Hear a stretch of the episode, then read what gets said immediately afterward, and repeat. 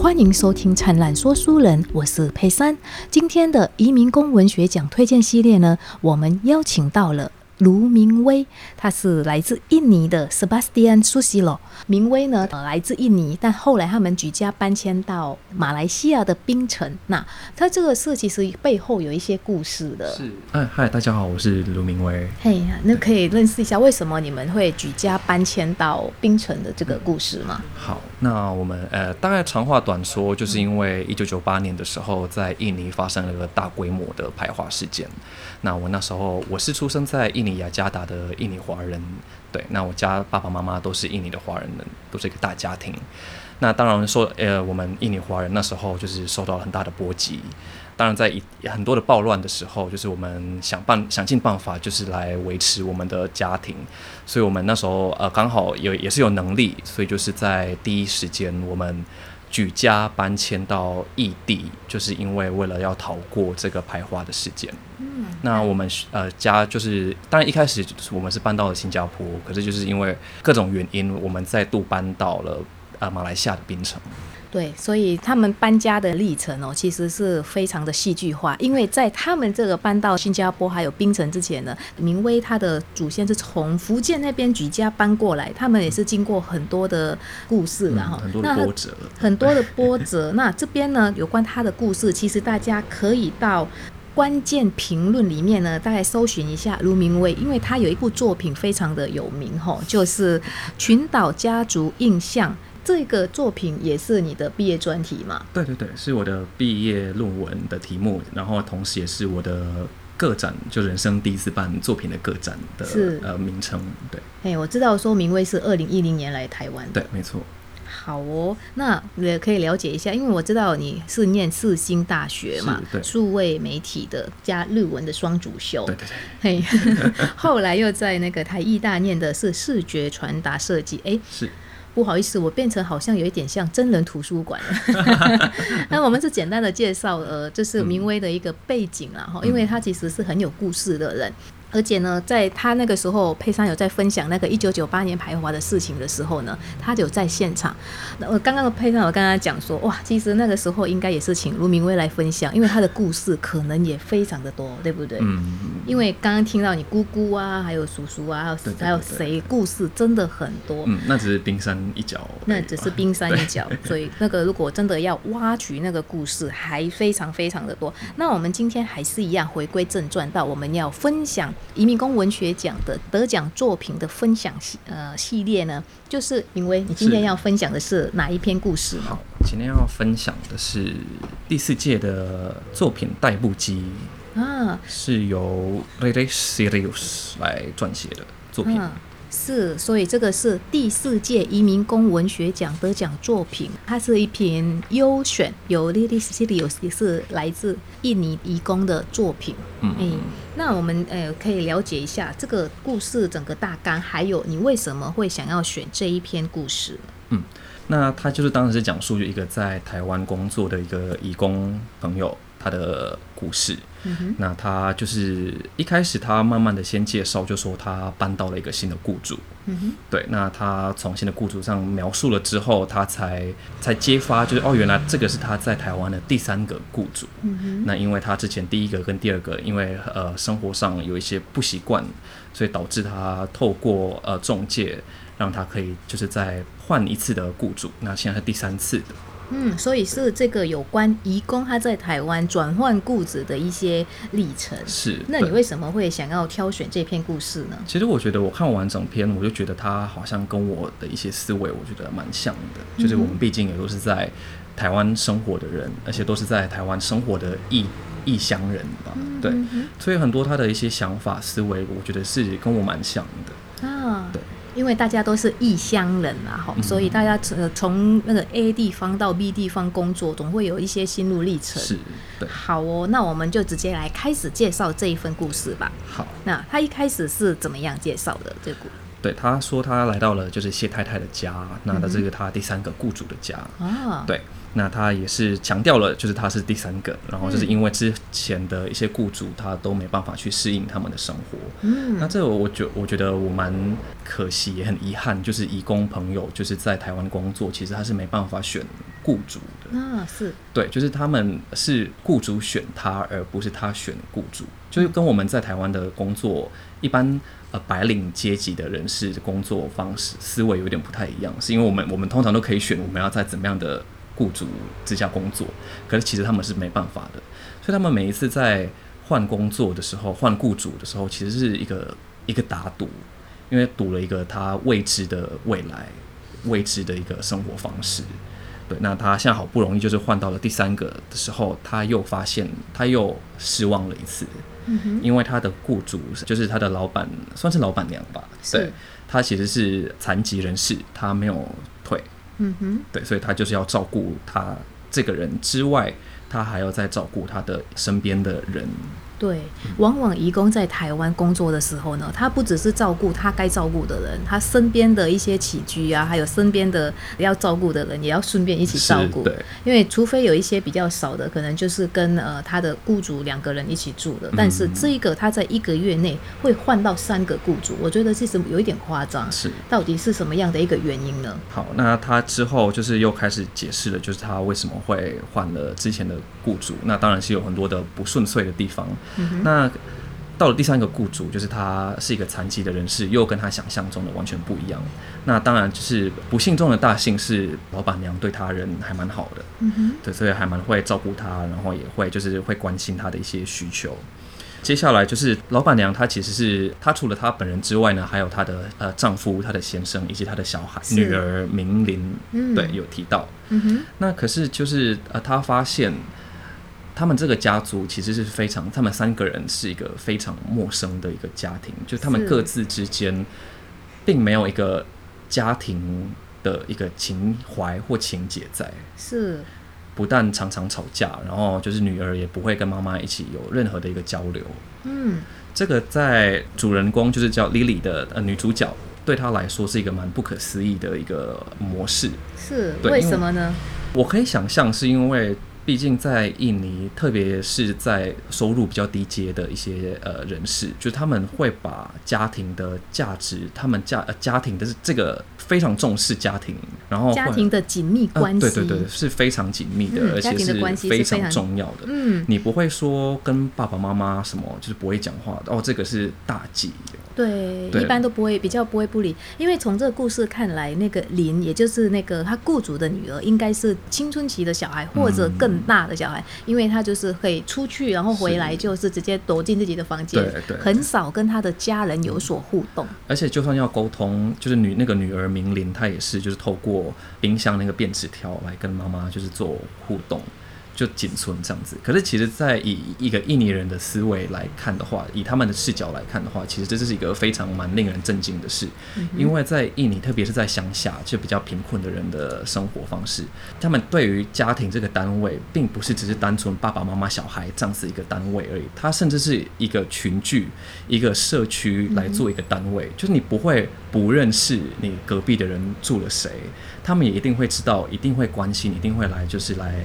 关心你的任何需求，对这个单位并不是只是一个家庭而已，是而是反而是一个社区。嗯，所以我可以想象，就是当女主角 Lily 她面对这样子的家庭的时候，她一定也是有很多的不适的感觉。是。哇，当然啦，因为在印尼呢，不要说是贫困家人啦，哈、嗯一般的家族或者一个乡下人啊，或者我们平常我们也是住在都市，但我们也是跟父母沟通是有的呀，不可能不理父母。嗯，嗯，然后就是也是可能时代的进步啦，嗯。以前的可能关系都会比较紧密啊，现在可能大家都是回来了之后各自有各自的房间，嗯。然后回去了之后就窝在自己房间，就变成比较个体是化。对，对因为像老实讲哦，飞山在台湾住了之后，我也不知道我的邻居叫什么名字。嗯，这在印尼应该不会发生的事情。对，在印尼不会发生，嗯在印尼反而是哎、有一家发生事情哦，整整个那个巷子大家都会知道那如果住在一个小镇的话，一件小事情可能整镇都会知道的那一种。而谁谁谁的小孩你知，道我妈妈小时候，她说他们住的那个巷子，就是突然有一个有一个抢劫的人嗯突然来，然后就是就其中一个人就说：“哦，有小偷，小偷来了。嗯结果没想到那个小偷就被整个人打死。哦，对，这个 好。那讲的是在印尼呢会发生那种私刑。嗯，私刑就是私底下处理那个呃那个小偷啊或者是坏人啊，就是觉得说对我们会有害的人。嗯但这个当然是 是比较不好的，但是在印尼常常发生，到现在还有哦。嗯他们那个私刑的照片，以前还就没有照片，现在他们有手机，还会把那个呃直播啊，直播给大家看。嗯警察呢？你是说警察？难道印尼没有警察吗？有，警察会等到他们私行完了之后会出现，但不是每次都这样嗯是啦哦对啦那警察还是会尽量来救。嗯，好哦，那这样子的话，他就是遇到这样的震惊的事情。其实他在前面呢有讲到说，他有换过两次雇主哈。嗯第一次雇主好像是因为那个所照顾的人是完全没办法动，然后他也没办法扛他，所以他就换了雇主哈。然后第二次雇主好像比较特别一点，对，又是比较小不知道是不是小气，就是比较比较贫穷。对贫穷到没办法喂食，没有喂喂他吃东西，对，贫穷到没有东西可以吃是，但是他还是忍住哦。他忍住到最后，嗯。压倒最后一根稻草的是被性骚扰了。嗯，呃，爷爷会摸他屁股。好，这个当然是比较呃很多移工都会发生的啦，哈、嗯是好哦，他是后来故事怎么样发展？他是不是好。呃在描述他是为什么会来台湾工作？离开了家乡，是因为他觉得他没有办法在用印尼人的一个思维来在印尼生活，嗯像是我觉得他这方面也跟我蛮像，是因为就是他。知道，就他并不像一般印尼人会有的一个刻板印象，就是我们常常会用他的宗教信仰来断定、来判断这个一个人是不是一个好坏的人。嗯，这她女主角她其实非常，她思维非常的清楚，也非常的清晰，就是她知道了解到，就是一个人的好坏，并不是来自于这个人做一天做了几次的礼拜。嗯，对我觉得这个蛮不寻常的，呃，也不是不寻常，就是他算是跳脱了那个一个大众会有的一个思维。嗯，再加上他已经二十八岁了，然后他目前是单身，又是一个女生，对，这是在印尼的其其实算是少见的。嗯，对，一般就是很少就结婚了，大概高中毕业了之后，对，就已经到了他的适婚年龄了。嗯可是其实二十八岁算是一个剩女了。对，真的是剩女了，对，是非常不寻常的一件事情。嗯那对，但是因为他是当义工啊，才这样啊。对对对对，所以可是我觉得他好像也，即便他有一些跳脱一般印尼人的一些思维，可是他还是有一些对于家庭的依恋，还有想念他们，所以他也说到了之后，他决定就是在做这个雇主做了两年之后，他想要回去看他的妈妈，嗯想要照顾他的家人，因为他们是单亲家庭啦。是，嗯，他只有他跟他妈妈相依为命。明威有刚刚特别讲到的，印尼人有一个很很妙的、很微妙的一个思维，就是呃他在看一个人的好坏哦，是从他的宗教信仰，宗教信仰，然后是要看他他有没有多虔诚的在做他的礼拜。对对，就是他的拜拜嘛。然后因为我们知道说，因为从这边看得出来，应该是一天拜五次嘛，应该都是穆斯林、嗯他们就是哎会有多虔诚来去衡量一个人到底是好还是坏，嗯，这是一个很微妙的。对对对，因为我觉得在台湾比较少，应该不会有这种子的思维了。嘿，就还蛮特别的。这 也是因为这个样子呢，所以他们是对宗教非常虔诚的人，嗯非常的崇拜。然后这样的男人是好男人，这样的女人是好女人，嗯就是以这样的一个很特别的一个角度。是嗯，对，他后来这样子是不是有顺利的赚到他想要的钱呢？因为明威也有表示说，他就是有计划。只要做最后的两年，要存钱，然后回家跟他妈妈好好的过生活，对，好好的相处，对好，好的相处。嗯嗯，好。那这当然就是他不知不觉，他就在这个家庭里面做了两年。对，时间真的时咻会得很快。嗯，对，我觉得就即便他一开始有很多的不适应，可是因为我相信是因为雇主对他的好意吧，就是嗯他慢慢的也习惯了，也好不容易就是可以呃，就是适应呃这个家庭的呃习惯，所以不知不觉就做了两年之久了。嗯，也因为他真的很想要把这两年好好做完也，是对，好好赚钱。是对。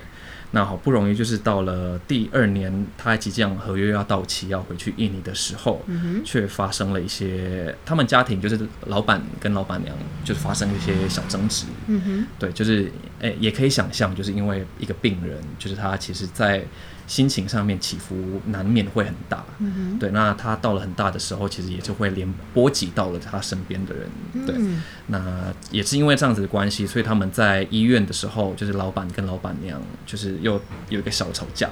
嗯，因为老板娘她就是车祸被截肢嘛，啊一个病人呢长期没办法自由的行动，当然嗯。久而久之可能会发生一些心里面的郁闷啊是，不开心啊，对，嗯。那这也影响到了就是女主角她自己的心情吧。对，多少会嗯。一直旁边的人一直有人在吵架，自己心情也不会好。嗯，然后那时候就是莉莉她女主角就决定她想要打电话，就是好不容易想要打电话到回家，嗯。就是到她打电话到自己的妈妈，想听到到她她的声音。是对，那那一天他们就是老板跟老板娘吵完架之后，就是应该是在这个故事里面第一次出现，就他打电话这个行动吧。是，对，感觉是应该是得来不易的的一件事情，感觉上来。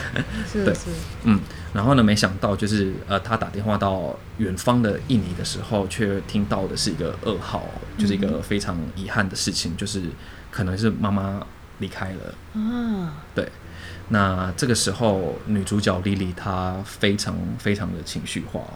对，那其实我觉得到了这里的时候，我自己看了我还蛮讶异，就是因为中呃前面她所阐述的这个女主角她的这个人。感觉是一个思维是蛮清晰的，嗯是一个很很有自己的想法的一个女生，知道自己要在做什么，也知道她未来要做什么，就是一个非常正，就是精神上面起码是一个正常的一个人，然后也知道他的每一步都是在做什么的一个人。对，而且对他的未来很有规划、啊。是对。他不打算说一辈子当义工到国外这样流浪，嗯他想说再赚两年，因为他前面其实有到香港啊、台湾啊是也有做过了，嗯。所以他现在都想说再多赚两年，这样子他可以有一些成本，可能回家创业呀、等等之类的。对，那没想到就是他一打电话到母亲那边的时候，却听到的是一个就是一个非常不好的消息。嗯，那这时候呢，因为刚好老板娘在旁边，然后就就问他到底发生了什么事什么事情，就是你母亲发生了什么事情。那可是这个时候呢，莉莉就像文章说的一样，就是莉莉全身无力，手支撑在谢太太断了的腿上，花花的腿上，说：“太太，我是为了谁而活？我为了谁来这里当太太的代步机？我成为太太的代步机，我为什么让我母亲在浴室里滑倒，孤独的死去？我为什么这样成为妈妈无用的女儿？就太太让我死了吧！”突然之间，他就情绪可能也也抑不住了吧？对，所以对，已经变成最后一根稻草了。所以当他听到这个不幸的事情的时候，他整个情绪崩溃，然后也造成他就是接下来做出的一些举动。嗯嗯，其实移工很多到国外工作呢，他们的自己的双亲啊，或者自己的家人生病的时候或病故啊，他们都没办法在身边呢。对，他们在照顾别人的同时，有时候他们的家人在印尼也是需要别人照顾的是啊，他也是其中一个例子。嗯，而且我觉得更可惜，就是你在合约当中，其实义工没办法自由的出入。嗯哼，对，其实那个呃程序都非常的繁复。是对，并不是每个义工都可以很幸运的，如果有遇到什么事就是事情的话，可以请假。对，这个请假对他们来说是几乎是不可能的事情。是，嗯，对，我知道明威会有这样的想法，因为早期明威在工作的时候，好像也有做过相关的、相关的工作。是有就是非常的短期了，对，做一些就是关于义工的他们翻译。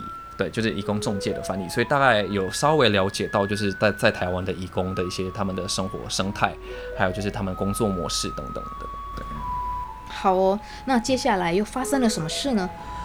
这个时候呢，就是因为在外面，呃，就是呃，女主角莉莉还有老板娘在外面，就是有一些争吵，呃，就有一些吵吵闹闹的声音，导致就是太太的女儿明玲这个时候忍也忍不住，就他们关系就已经很差了。对，那再加上有一些在外在客厅上面有一些争争吵吵的声音，导致明玲她受不了，她冲去外面问到底发生了什么事情。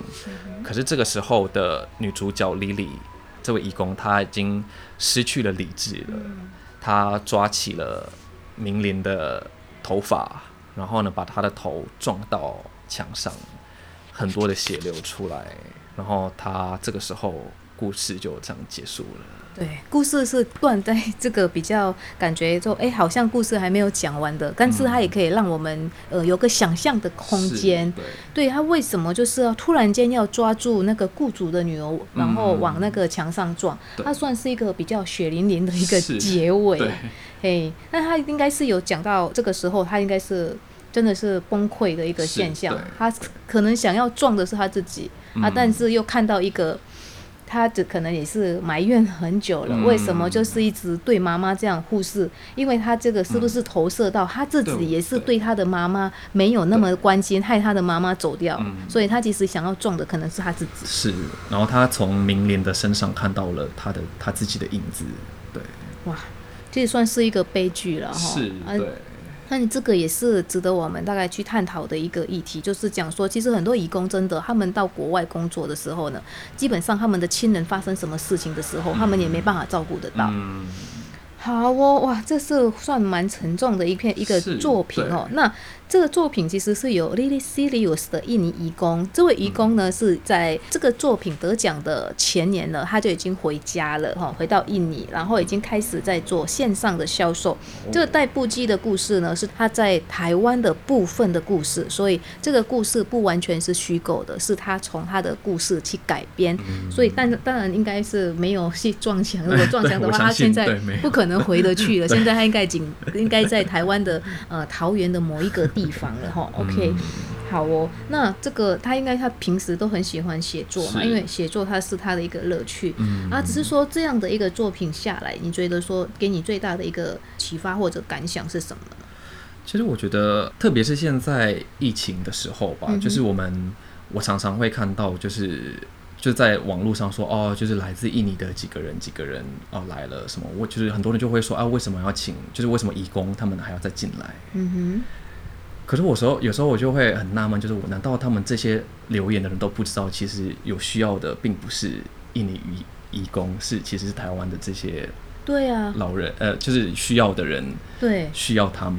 对，而且今天我才刚刚报一个新闻，就是讲说，如果一个移工呢，他受不了他的雇主，万一他就是就逃跑的时候，你知道那个雇主还要等三个礼拜，嗯，哎，不好意思，是三个月。然后才能够再申请新的，嗯呃，在这个空窗期，然后这个雇主现在在那边哀哀叫，所以其实更需要移工的应该是很多台湾的一些需要照顾的人吧。那其实，在需要他们的同时，可是我们却往往的，就是我们只单纯，就是我们已经谩骂了他们，有可能就是谩骂的说，哦，你把病毒带来台湾等等，就是比较负面的一些呃言论了。那我们更其实。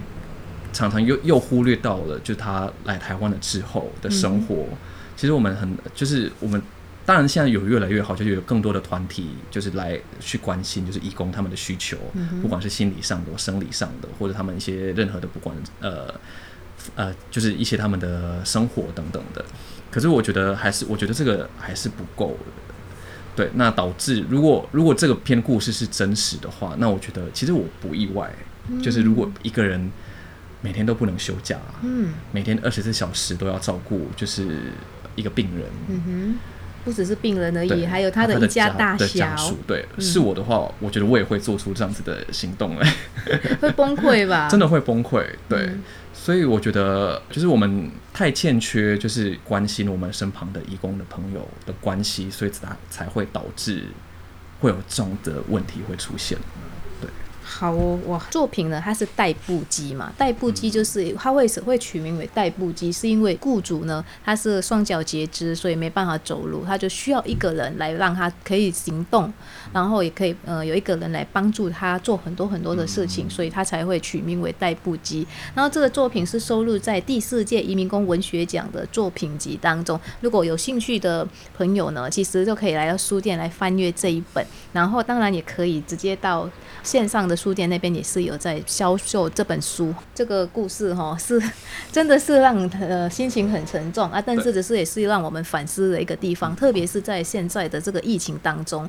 那我们今天也真的也感谢明威，他就是特地来带这本第四届哈来里面当中的代步机这篇作品。那这篇作品呢，其实它里面真的是描述了很多义工他们来了，而且这一名 Lily 呢，她还特别很特别，因为很多义工呢。他们的思维跟这个比较不一样，他比较权威。然后，但等一下呢，下一集呢，明威还会再介绍另外一位，她也是蛮权威的一个女性，然后她也会把她的故事弄在这里。那她的下一集是在红嘛，哈，是也是红红色。对对，也是收录在第四届移民工文学奖代步记的这一篇的故事，就先介绍到这里。那我们就在下一集的灿烂说书人见哦。我们也谢谢明威，谢谢大家，哎，谢谢大家。我们在下一集的灿烂说书人见喽，拜拜，拜拜三拜中吧。